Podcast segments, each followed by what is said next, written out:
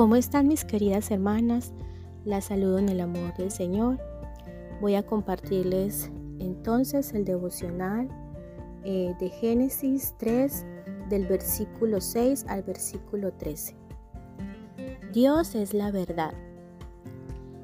Y Dios también le había revelado la verdad a Adán y a Eva sobre la justicia, sobre todo aquello que era verdadero y bueno. Pero ellos decidieron creer en la mentira y también obraron mal. Luego, al darse cuenta que estaban desnudos y que la ley del Señor les acusaba en sus conciencias que ellos habían pecado contra Dios y que habían transgredido su ley, ellos decidieron ocultarse de Dios, pensando entonces que podían engañarlo. Se librarían de tener que admitir la verdad y que se libraría del justo juicio de Dios. Y bien es cierto, nuestro pecado nos hace culpables delante del Señor y de recibir su justo juicio. Es cierto que el pecado nos hace pensar mal de Dios y de creer que Él es un Dios injusto y malo, que no muestra misericordia por sus criaturas. Y esto fue lo que le sucedió a Adán cuando Dios lo llamó y le dijo, ¿dónde estás tú? Entonces Adán respondió que había escuchado la voz del Señor y que entonces había tenido miedo y que por eso él tenía que esconderse. Prácticamente empezó a culpar a Dios. Sin embargo, vemos claramente la bondad del Señor, porque fue Él el que fue en busca de Adán y de Eva, y el que los llama. Entonces el Señor quería que Adán y Eva reconocieran, que fueran honestos y que verdaderamente ellos hablaran con la verdad de lo que había sucedido.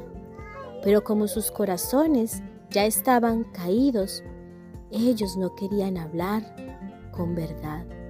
No querían admitir delante del Señor que ellos habían pecado contra Él. Cuando el Señor le preguntó a Adán, ¿cómo sabes que estás desnudo? ¿Acaso comiste del árbol que te dije que no comieras? La respuesta automática de Adán no fue admitir su pecado, sino esconder y culpar directamente a Dios que por culpa de él, por haberle dado a esa mujer, por eso él pecó. Y también cuando el Señor conversó con Eva y le preguntó acerca de lo que ella había hecho, entonces ella tampoco admitió su culpa tampoco admitió delante del Señor que ella había pecado contra él, sino que también dijo que había sido la serpiente la que la había engañado. Aunque en parte eso era verdad, no era una verdad completa, porque realmente ella voluntariamente en su corazón había negado la verdad y había querido creer en la mentira y ella voluntariamente también, al igual que Adán, se dieron a pecar. Tristemente, el pecado en nuestro corazón nos hace pensar que podemos vivir sin tener presente la presencia del Señor. La presencia del Señor está en todo lugar, porque Él todo lo llena. Y nosotros no podemos ocultarle nada a Él.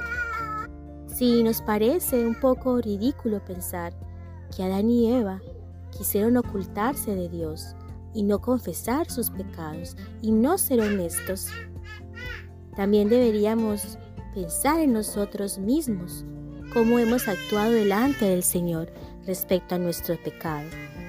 Dios siempre ha sido fiel a su pacto. Su fidelidad es grande. Por eso él nos llama a nosotros, sus hijos, cuando hemos pecado contra Él, cuando nos hemos descarriado del camino de la verdad. Él quiere que vengamos sinceramente de corazón delante de Él. Así como cuando Él nos comenta en su palabra acerca del publicano, aquel hombre que tenía tanta vergüenza en su corazón porque había pecado contra Dios. Tenía tanta vergüenza que no sabía cómo poner su cara hacia el Señor, pero aún así, con su vergüenza, con su pecado, él vino implorando como alguien necesitado del perdón y de la gracia del Señor. Y por eso, Él le dijo al Señor, ten misericordia de mí, porque soy pecador. Señor siempre nos advierte en su palabra acerca del orgullo y la soberbia de nuestro corazón, cuando no queremos admitir nuestras culpas. Y cuando no queremos admitir nuestra culpa, estamos negando nuestra necesidad de la justicia de Cristo en nuestras vidas, de ser justificadas por su gracia. Estamos queriendo ocultar nuestro pecado y negar la verdad. Señor muchas veces permitirá, a causa de nuestra dureza de corazón, que suframos las consecuencias por nuestros pecados. Pero también, en otros casos, Él, a través de la muestra de su profundo amor y misericordia hacia nosotros, también nos mostrará cuán pecadores somos. También usará a otras personas para hablarnos acerca de nuestro pecado a causa de lo que estamos mal delante de Él. Pero ¿cómo respondemos nosotros cuando alguien nos habla y nos dice lo mal que estamos? Siempre nos fijamos en la otra persona, en vez de mirar que el Señor nos habla también a través de las circunstancias de nuestras vidas y a través de otras personas.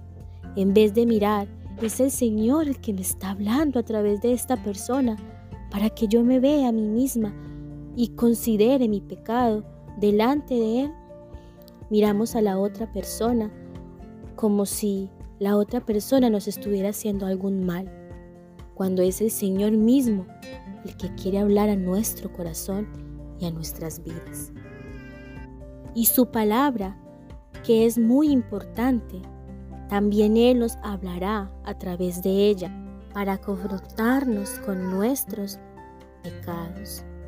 Cuando vamos a la palabra del Señor, sinceramente vamos con un corazón dispuesto a escuchar la voz del Señor, a que el Espíritu Santo del Señor redarguya nuestra mente, nuestro corazón de pecado y aceptamos entonces nuestra culpa y nuestra necesidad de ser perdonadas por el Señor, de ser limpiadas por Él. Somos responsables delante del Señor de cómo respondemos a su llamado cuando Él nos confronta con nuestros pecados. Su palabra nos dice en Lucas 12, 2 y nada hay encubierto que no haya de ser revelado, ni oculto que no haya de saberse. Y también en Hebreos 4:13, y no hay cosa creada oculta a su vista, sino que todas las cosas están al descubierto y desnudas ante los ojos de aquel a quien tenemos que dar cuenta. No olvidemos el sacrificio de nuestro Señor Jesucristo nuestro Salvador. Si verdaderamente hemos confiado en su justicia y en su perdón, entonces entenderemos y creeremos a su palabra que si confesamos nuestros pecados, Él es fiel y justo para perdonarnos y limpiarnos de toda maldad. Que tengan un buen día mis queridas hermanas. El Señor les bendiga.